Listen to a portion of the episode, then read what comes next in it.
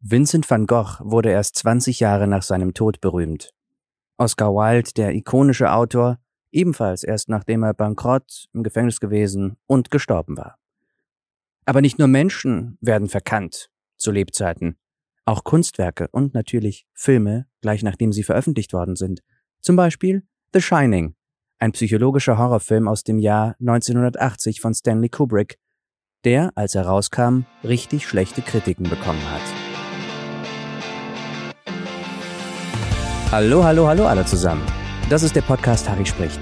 Ich bin Harry und ich spreche heute über The Shining, unseren zehnten und letzten Eintrag auf der Liste zehn Filme, die man sehen sollte. Der Film The Shining basiert auf Stephen Kings gleichnamigen Roman aus dem Jahr 1977. Jack Nicholson spielt Jack Torrance, einen Autor, der mit seiner Familie, seiner Frau Wendy, gespielt von Shelley Duvall, und seinem Sohn Danny, gespielt von Danny Lloyd, über den Winter auf das Overlook Hotel in den Rocky Mountains aufpassen soll, als eine Art Hausmeister. Denn das Hotel macht über den Winter zu. Eine tolle Gelegenheit für Jack Torrance, endlich seinen Roman zu schreiben. Sie sind ganz alleine in diesem riesigen und überhaupt nicht gruseligen Hotel. Abgeschieden und eingeschneit, entfernt von der Zivilisation, natürlich versorgt mit Lebensmitteln und Wasser. Doch das Böse lauert, nicht in den Bergen zwar, aber im Hotel. Und das Böse lauert in uns. Das namensgebende Shining ist eine telepathische Fähigkeit, die Danny, der kleine Junge, hat und die ihn vor Gefahr schützen soll. Und laut dem Chefkoch, der das Hotel verlässt, der der Letzte ist, der die Familie sieht und ihn quasi den Schlüssel in die Hand drückt, laut ihm hat das Hotel auch einen Schein. Durch die schlechten Dinge, die in diesem Hotel passiert sein sollen.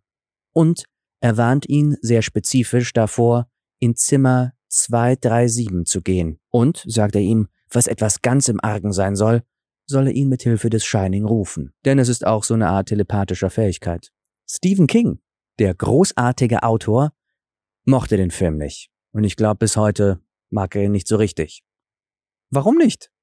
Warum mochte der Autor des Buches nicht, wie der Film sein geschriebenes Werk umgesetzt hat? Warum hat er sogar gesagt, dass er diese Umsetzung hasst? Warum ist dieser Film seinerzeit bei den Kritikern durchgefallen? Und wie kommt es, dass dieser Film heutzutage doch als einer der besten Filme und Horrorfilme bezeichnet wird? Hm. Um dem auf den Grund zu gehen, müssen wir den Film spoilern.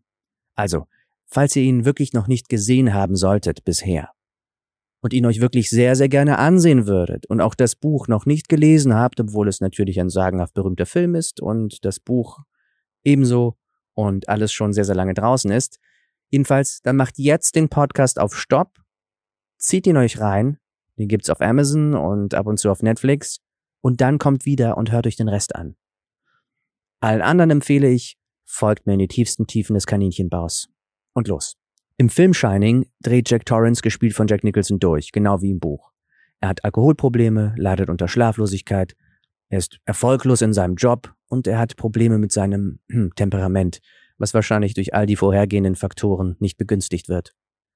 Und irgendwann im Laufe des Films also, abgeschieden und allein im Hotel, greift er seine Frau und seinen Sohn mit einer Axt an, nachdem er mit imaginären Geister-Barkeepern gesprochen hat und an einem Ball teilgenommen hat, der eigentlich 1921 stattgefunden hatte im Buch verliert dieser relativ normale Mann nach und nach die Kontrolle.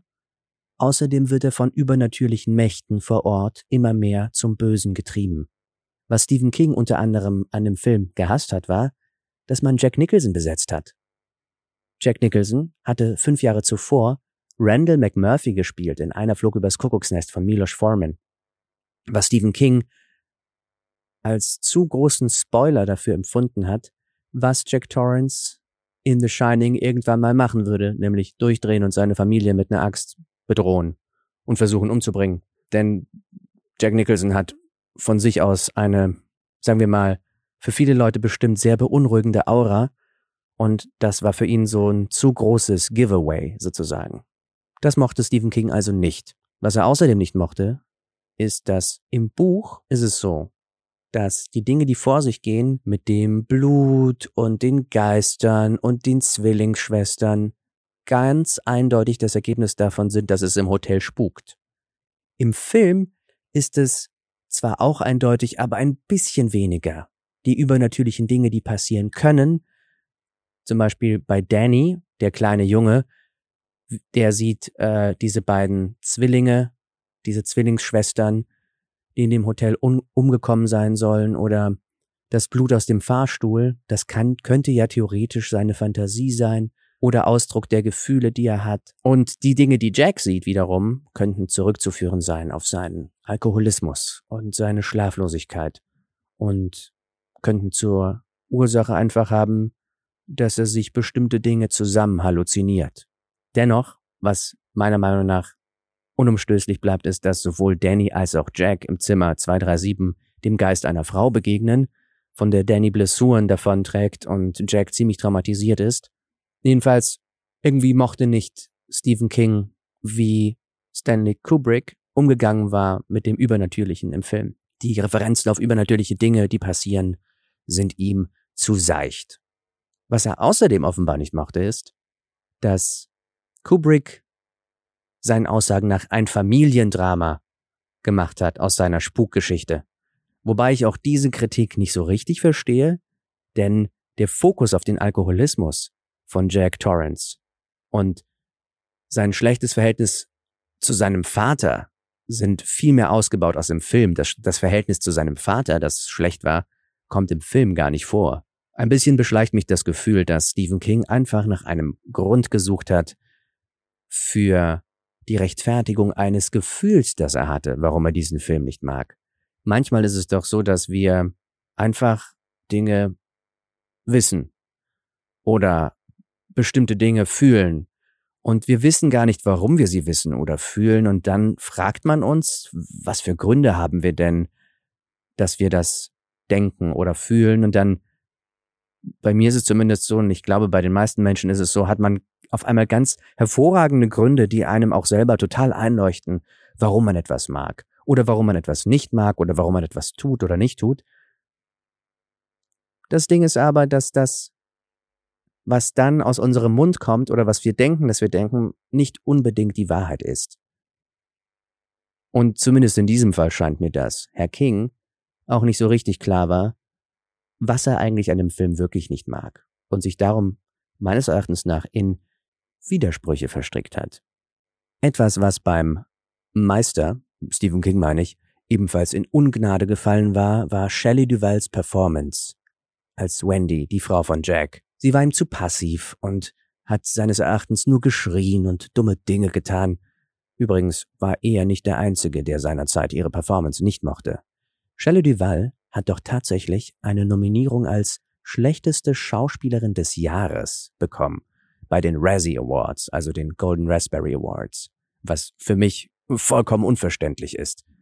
Die, ähm, die Raspberry Awards sind das Gegenstück zum Oscar dass das völlig unverständlich ist, warum sie nominiert worden ist, haben, glaube ich, auch die Golden Raspberries selber eingesehen, denn ihre Nominierung wurde erst neulich wieder zurückgezogen, nachträglich. Also alle Dinge, die, die ich jetzt angegeben habe, die Stephen King nicht gemocht hat, sind eigentlich Dinge, warum man den Film allgemein jetzt eigentlich ganz gerne mag. Oder stehen dem zumindest nicht im Wege und haben sich im Laufe der Zeit gewandelt, was die Rezeption angeht. Der Film wurde von Anfang an kontrovers diskutiert, was denn bestimmte Teile des Films bedeuten. Ist das alles psychologisch zu interpretieren? Gibt es da geschichtliche Interpretation, Thematiken, die Kubrick da ganz bewusst reingearbeitet hat? Irgendwie, dass das Hotel auf einer alten Indianerbegräbnisstätte gebaut ist und das das mit der alten Indianerbegräbnisstätte ist übrigens mittlerweile ein Horrorfilm-Klischee geworden. Jedenfalls, dass das irgendwie alles eine einzig große Allegorie auf den amerikanischen Imperialismus darstellt oder was auch immer.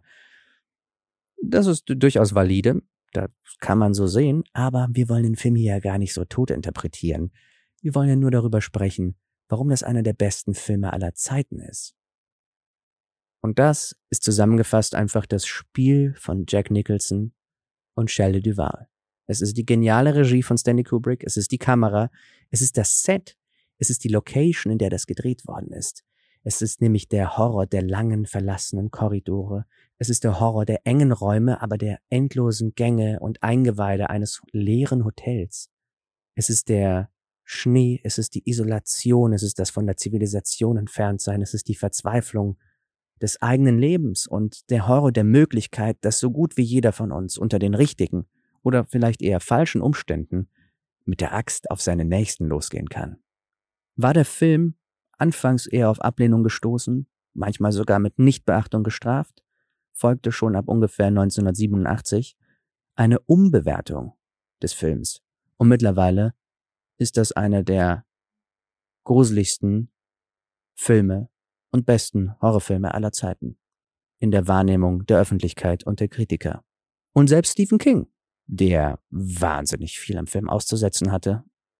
Obwohl er sich alle Mühe gegeben hat, den Film nicht zu mögen, konnte sogar damals schon die Genialität von Kubrick nicht leugnen.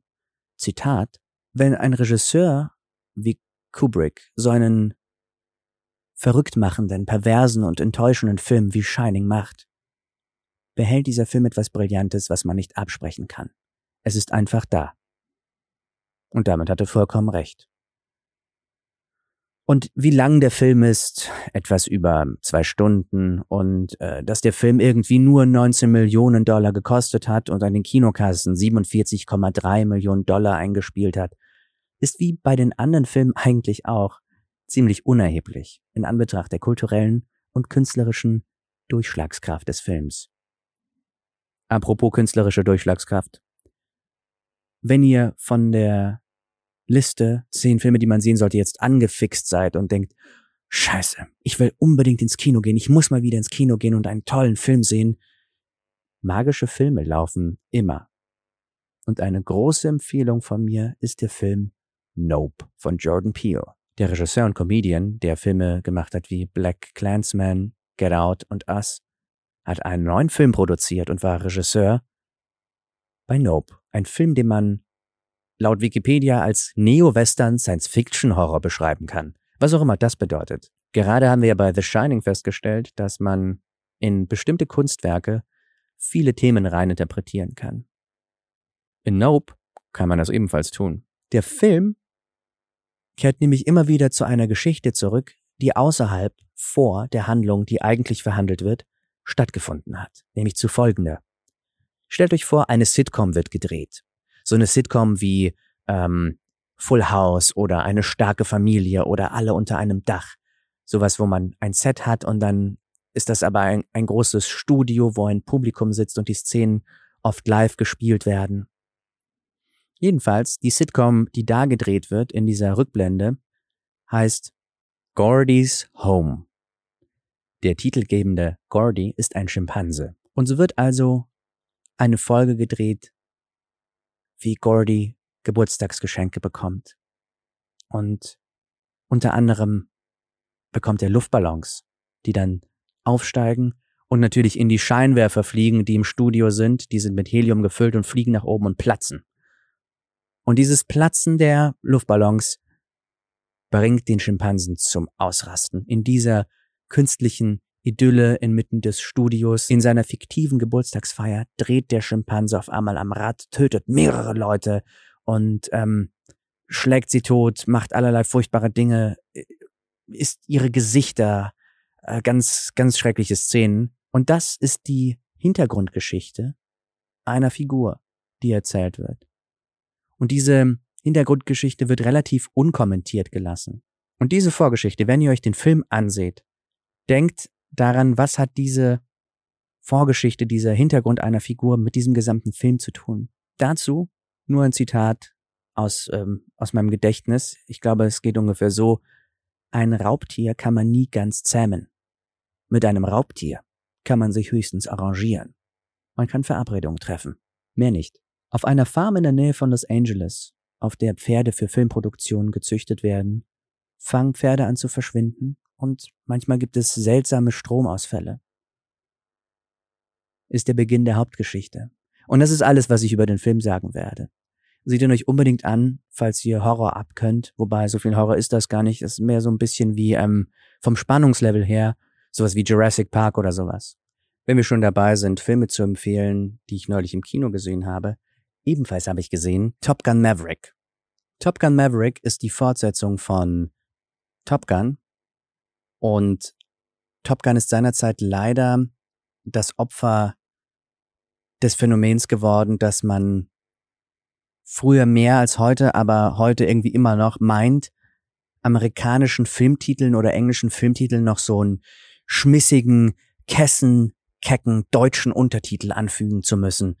Denn der erste Teil von Top Gun, Top Gun Maverick, ist ähm, quasi ein Sequel, hieß noch Top Gun, sie fürchten weder Tod noch Teufel. Und ähm, das würde man heutzutage als cringe beschreiben.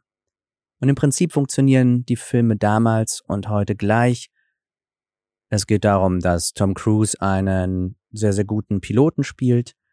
Im ersten Film ist er ein Hotshot, ein junger, aufstrebender Pilot, der der Beste von allen sein will. Und Tom Cruise war damals auch irgendwie noch, keine Ahnung, 20 oder so, als er den gedreht hat. Heute ist er rechnen wir das mal hoch, fast 60? Oh mein Gott. Nein, halt, der Mann ist 60. Der Mann ist 60 Jahre alt. Und in dem Film Top Gun Maverick, dem zweiten Teil, ist er jetzt natürlich Ausbilder und es geht letzten Endes darum, dass, dass er ein Kampfpilot ist und für das amerikanische Militär arbeitet und krasse Missionen erledigen muss und, und so.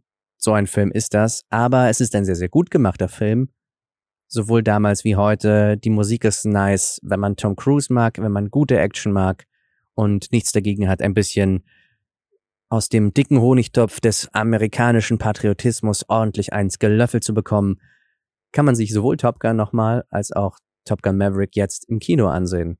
Gute, sehenswerte Filme, wenn man die ähm, amerikanische Militärpropaganda so ein bisschen zur Seite schieben kann. Tom Cruise ist einfach grandios gealtert, was soll man sagen? Einfach Alleine deswegen sollte man sich Top Gun Maverick ansehen. Einfach um zu gucken, wie jung man noch mit 60 aussehen kann.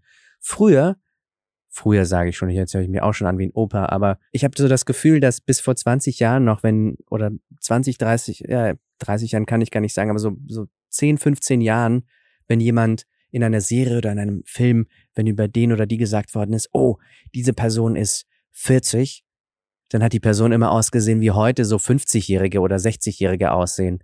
Und Tom, Tom Cruise sieht heute so aus, wie man sich damals 40-Jährige vorgestellt hat. Also so viel jünger äh, sieht Tom Cruise aus. Und ich glaube aber auch, dass sich die insgesamt die, die Grenzen, bis wann jemand noch jung aussieht, verschoben haben, einfach weil wir uns alle besser ernähren, mehr Sonnencreme auftragen und ein bisschen weniger Alkohol trinken als früher. Wobei das vielleicht äh, eine zweifelhafte Aussage ist mit dem Alkohol. Nein, das stimmt schon. Die jungen Menschen trinken, glaube ich, weniger Alkohol heute. Naja, jedenfalls, allein deswegen lohnt es sich, Top Gun Maverick zu sehen. Einen weiteren Film, den ich gesehen habe, ist Bullet Train. Worum es in Bullet Train geht, wirklich in so zwei Sätzen zusammenzufassen, ist hm, ein bisschen schwerer. Nur so viel, wenn ihr Brad Pitt mögt, wenn ihr Japan mögt und wenn ihr so klassische Spionengeschichten und actiongeladene Filme auf engem Raum mögt, dann werdet ihr Bullet Train wahrscheinlich auch mögen. Brad Pitt ist sehr, sehr lustig und sehr, sehr liebenswert. Der Film basiert auf einem Roman von Kotaro Isaka. Die Handlung findet in einem Bullet Train statt. Das ist ein Shinkansen. Das sind diese krassen Züge in Japan, die das sind, was ICEs gerne wären, nämlich grandiose Verkehrsmittel, die schneller als Flugzeuge einen von A nach B bringen der Film hat seine Schwierigkeiten so ein bisschen.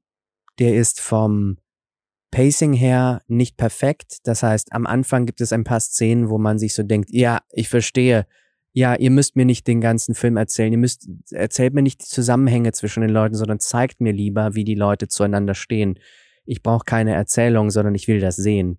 Also ein paar Szenen, die zu lang sind und zu lange erklären, worum es eigentlich geht. Was man hätte anders lösen können. Aber wenn es die Szene nicht gegeben hätte, hätte man den Film nicht verstanden oder zumindest weniger verstanden, glaube ich. Also der Film ist nicht ohne seine Probleme, aber er ist stylisch, er hat coole Musik, er ist lustig und er ist mit Brad Pitt und anderen fantastischen Schauspielern und Schauspielerinnen und ist sehr, sehr sehenswert. Und wie gesagt, wenn ihr auch nur ein bisschen Bock auf Action habt oder Japan mögt, dann ist das auf jeden Fall ein Film für euch. Wobei ironischerweise ich gelesen habe, dass obwohl das in Japan spielt, keine der Schauspieler physisch in Japan war, um den Film zu drehen, sondern alles in einem Studio gedreht worden ist und im Nachklapp dann die Außenaufnahmen aus Japan eingefügt worden sind. Das heißt, ein zweites Kamerateam, ein zweites Filmteam ist nach Japan geflogen, hat diese Aufnahmen gemacht und sie dann, und die wurden dann digital eingefügt in diese ganzen Studioszenen, wurden teilweise da rein projiziert, physisch, die alle in Amerika gedreht worden sind, was ich sehr, sehr lustig finde. Aber man hat trotzdem, es ist trotzdem, sieht trotzdem alles sehr japanisch aus, was soll man sagen. Ach, und äh, nochmal zu Top Gun Maverick. Top Gun Maverick hat auch ein oder zwei Szenen, die so an der Grenze zu cringe sind. Und ich meine gar nicht, dass das pathetische Szenen sind, weil das in amerikanischen Filmen viel Pathos, viel Gefühl vorkommt, was für deutsche Geschmäcker manchmal zu viel sein kann. Das ist da bereits mit einkalkuliert. Da habe ich persönlich gar nichts gegen und bin ich eher ein Fan von. Ich liebe, wenn mich Dinge, wenn mich Filme, wenn mich Kunstwerke emotional berühren.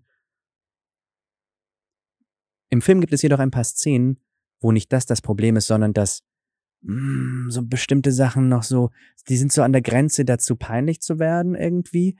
Ich kann aber nicht genau festmachen, woran es liegt, aber vielleicht könnt ihr mir das ja sagen, wenn ihr den Film gesehen habt. Aber vielleicht empfindet ihr das auch gar nicht so.